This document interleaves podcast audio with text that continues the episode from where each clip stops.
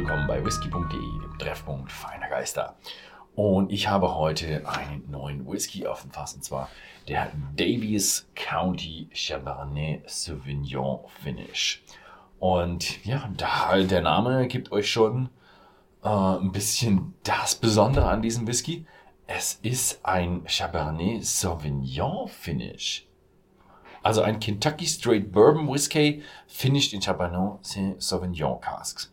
Sechs Monate in Cabernet Sauvignon Fässer und davor wahrscheinlich in normalen frischen Bourbon Fässern, weil ja, sonst dürfte man ihn nicht Kentucky Straight Bourbon nennen. Ja, ich war leider nie bei Lux Row Distillers und Lux Row Distillers äh, haben eine eigene Brennerei. Ich glaube seit 2018, soweit ich das noch in Erinnerung hatte.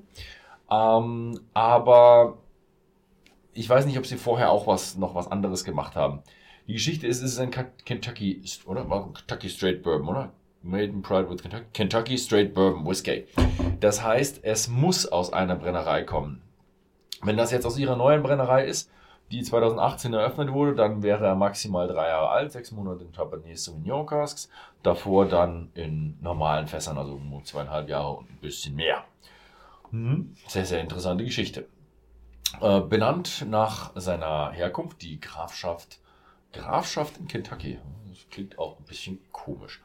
Also ich glaube, dass die meinen äh, das County, also die hatten sicher keine Aristokratie mehr in Kentucky, denn ich glaube, Kentucky hat sich den USA angeschlossen, nachdem sie sich losgesagt haben vom ja, britischen.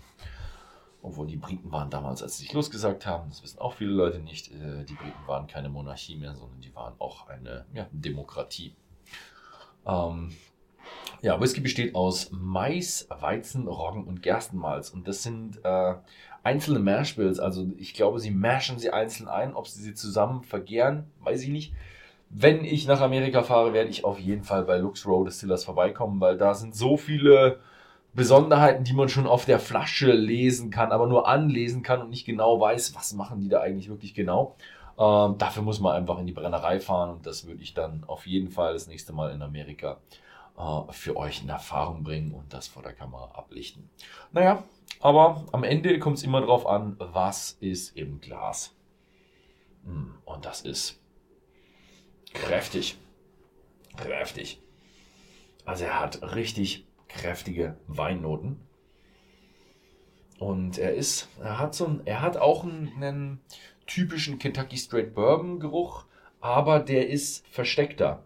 Also wenn man die Nase so richtig reinhält, dann ist er schwer. Eiche, Wein, ne? Und hier, hier auf diese Distanz, da hat man einen schönen, netten Vanille-Karamellgeruch. Also er hat, er hat für jeden was mit dabei.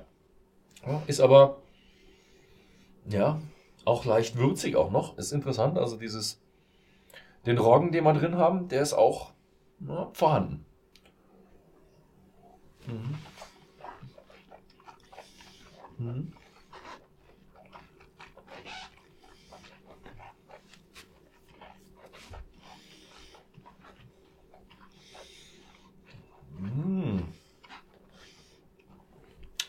48 Prozent.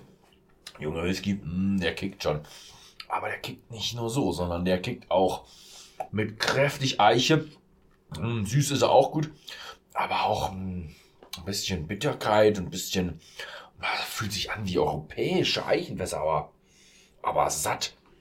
Also richtig so schwere Trauben, Wein kombiniert mit so einem, ja, ein Stückchen amerikanischen Kentucky Straight Bourbon Geschmack. Also wow, ist definitiv komplett was anderes.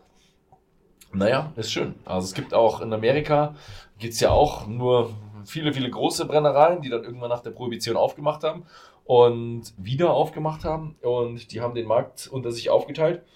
Und jetzt kommen so ein paar Newcomer und der ist, der, die müssen natürlich was anderes machen. Und der ist ganz anders. Der ist wirklich ganz anders. Ein schwerer, würziger, süßer, weicher. Ist, er hat alles irgendwo was drin, auch ein bisschen eckige Jugend noch, so ein paar Ecken und Kanten von der Jugend. Wow, da ist, da ist alles mit dabei. Mich würde es wahnsinnig interessieren, wie sieht das Ding hier in ein paar Jahren aus?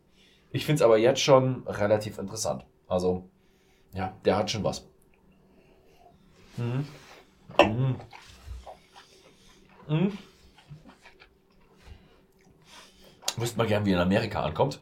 Das ist nämlich so eine, so eine amerikanische Flasche, die haben noch nicht offiziell so nach Europa ähm, expandiert mit einem europäischen Produkt, sondern das ist ja, ja so eine, die Größe der Flasche, die wird hier mal so ein bisschen umgelabelt und an der Seite kommen noch die rechtlichen Informationen für Deutschland drauf und dann ist sie in Deutschland verkehrsfähig.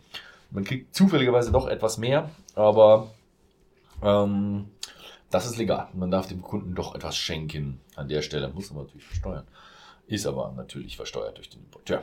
Ähm, aber wahnsinnig kräftig. Mich würde es mal interessieren, die Flasche auf dem amerikanischen Markt, die Amerikaner doch eigentlich mit ihrem Kentucky Straight Bourbon alles nur so Popcorn, Karamell, Vanille und jetzt kommt da so einer schwere Trauben, heftig, bitter. Boah, wie kommt das an? Gut, wir haben auch ihren Roggen, von daher hm, könnte was sein. Aber schöne Geschichte. Ich bin gespannt, ob da noch mehr kommt und äh, falls ich mal hinkomme, wie die das auch produzieren.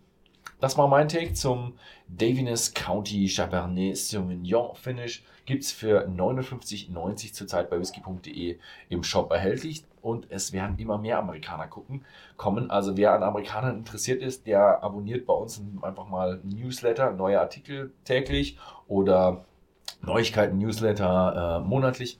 Da bekommt man sehr interessante neue Nachrichten, weil jetzt ist diese, ähm, diese neue Steuer auf den amerikanischen Whisky gefallen und jetzt kommen wieder ganz vermehrt vor allem kleinere Geschichten. Alle kleineren Geschichten, die da drüben äh, gegründet wurden und nicht rüber, gescheit rüber importieren oder exportieren konnten, die, äh, die machen jetzt alle eine kleine Expansion. Die ganzen Importeure in Deutschland gehen auf die zu und da wird eine ganze Menge kommen und das wird sehr interessant für amerikanischen Whisky, was sich in den letzten Jahren auf dem ja, kleinen Brennereimarkt in Amerika getan hat, das werden wir jetzt in den nächsten ja, Jahren nachholen. Vielen Dank fürs Zusehen und bis zum nächsten Mal.